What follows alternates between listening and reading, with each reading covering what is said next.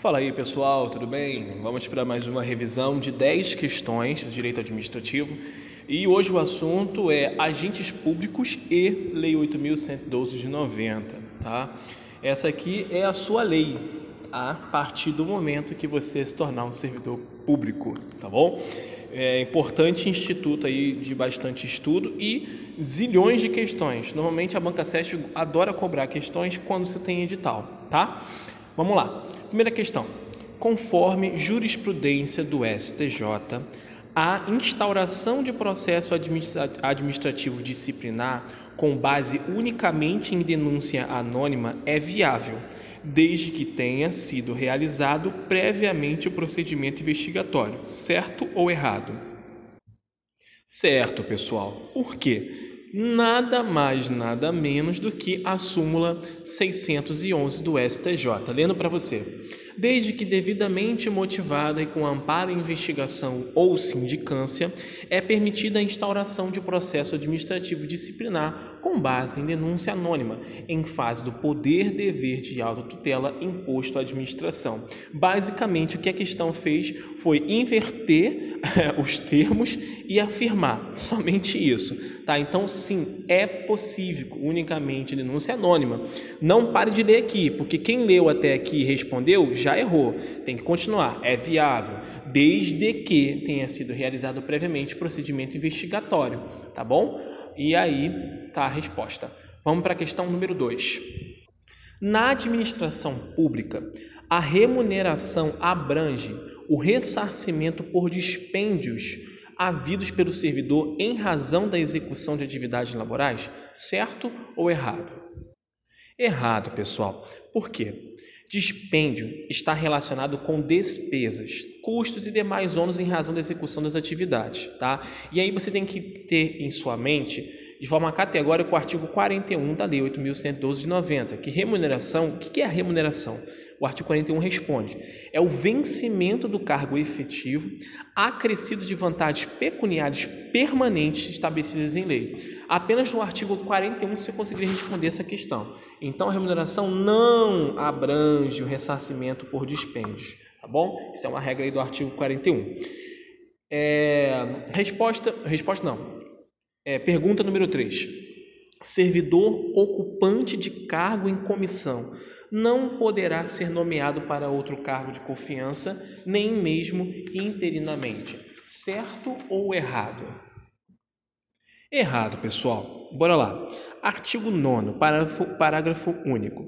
O servidor ocupante de cargo em comissão ou de natureza especial poderá ser nomeado para ter exercício interinamente em outro cargo de confiança, sem prejuízo das atribuições de que atualmente ocupa, hipótese em que deverá optar pela remuneração de um deles durante o período da interinidade. Tá aí a resposta. Então, sim, é possível, desde que essas regras aqui não interrompam nas outras atribuições que ele é servidor, que tenha essa incompatibilidade de horário e ele deverá optar pela remuneração de um deles durante o período da interinidade. Tá bom? A resposta então está, essa questão está errada.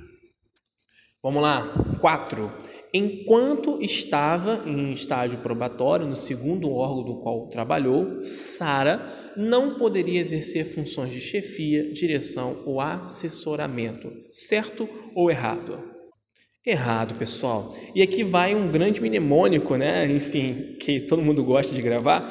Servidor em estágio, proba, estágio probatório não pode abrir a matraca. O que é essa matraca? Ma, de mandato classista, tra, de tratamento para assuntos particulares e K, de capacitação. Tá? E aí eu faço só um complemento com o artigo 20, parágrafo 3 O servidor em estágio probatório poderá exercer quaisquer cargos de provimento em função ou função direção, chefia ou assessoramento no órgão ou entidade de lotação.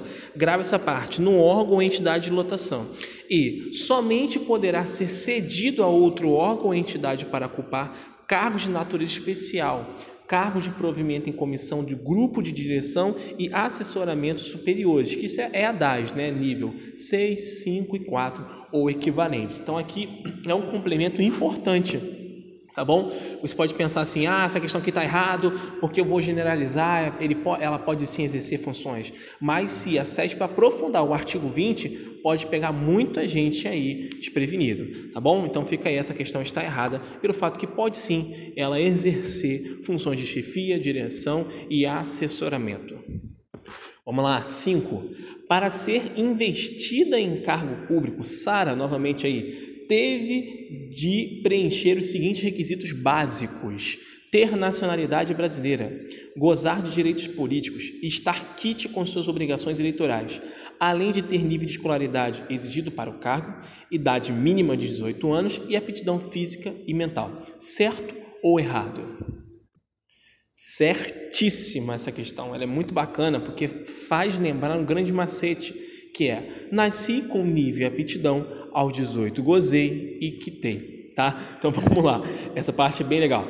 Que diz lá a lei, quais são os requisitos básicos, tá bom? Nacionalidade brasileira, gozo dos direitos políticos, quitação com as obrigações militares e eleitorais, nível de escolaridade exigido para o cargo do, nível do cargo, idade mínima de 18 anos e aptidão física e mental. Então essa questão está certíssima. Bacana para caramba para revisar esse mnemônico. Nasci com nível e aptidão aos 18 anos, gozei e quitei. Vamos lá, 6. Para exercer função de confiança na administração pública, o servidor deverá ser ocupante de cargo efetivo, certo ou errado? Certo, pessoal. Por que está certo? O cargo comissionado ou cargo em comissão, qualquer pessoa pode ser ou uma pessoa que tem um cargo de carreira, tá? Então vamos lá. O CC, como é conhecido, qualquer pessoa ou uma pessoa da carreira. Agora, o FC, que é a função de confiança ou a função comissionada, como pode também ser chamada, somente servidor de cargo efetivo. Então a questão está certíssima.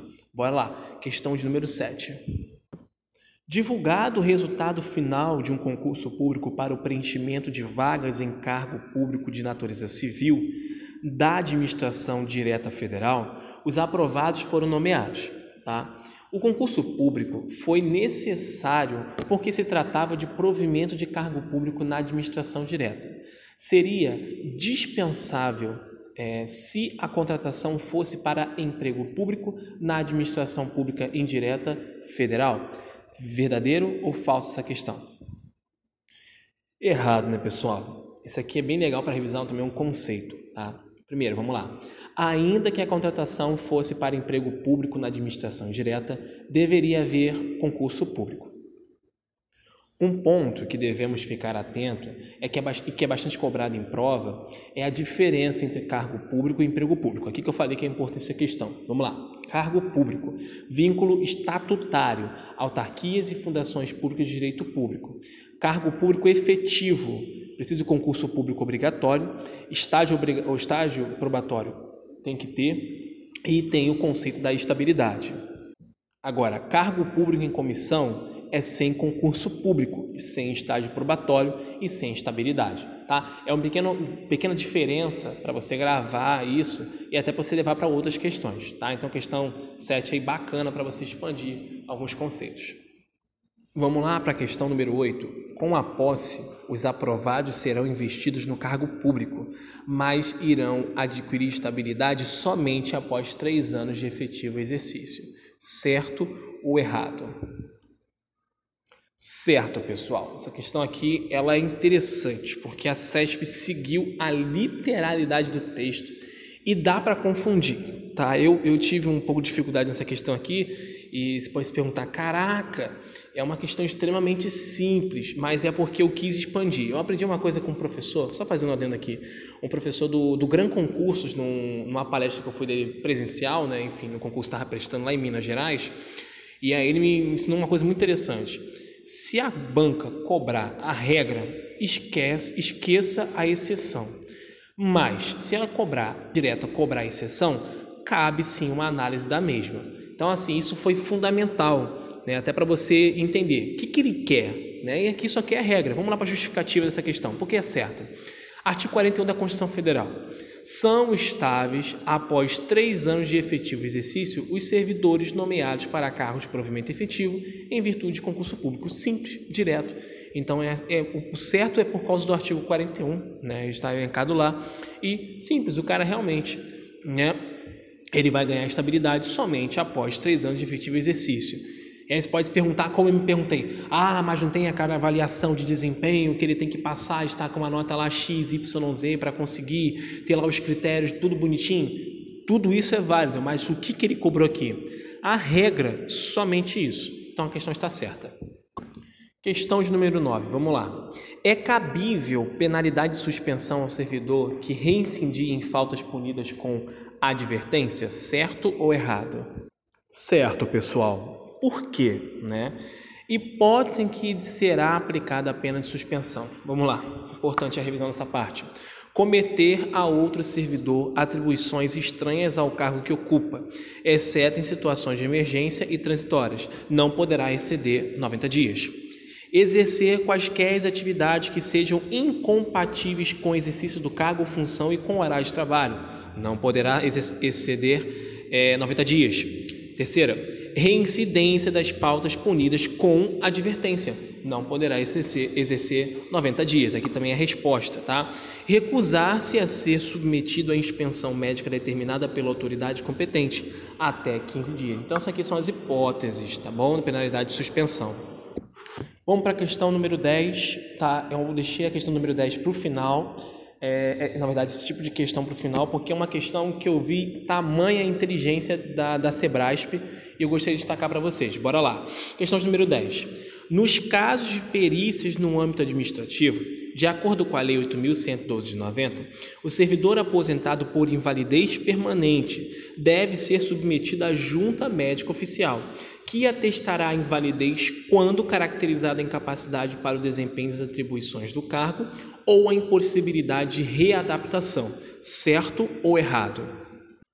Certíssima essa questão, tá? Por quê? Bora lá, aqui tem um caminho bem legal. Eu peguei um comentário fantástico para isso aqui. Artigo 186. O servidor será aposentado. Primeiro, ponto 1, um, na verdade, né?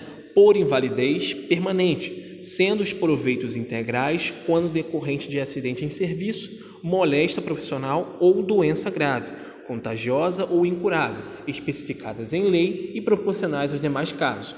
Aí lá no parágrafo terceiro diz o seguinte: na hipótese do inciso 1, que eu acabei de ler para vocês, o servidor será submetido à junta médica oficial, que atestará invalidade, é, invalidez, desculpa, quando caracterizada a incapacidade para o desempenho das atribuições do cargo ou a impossibilidade de aplicar o disposto no artigo 24.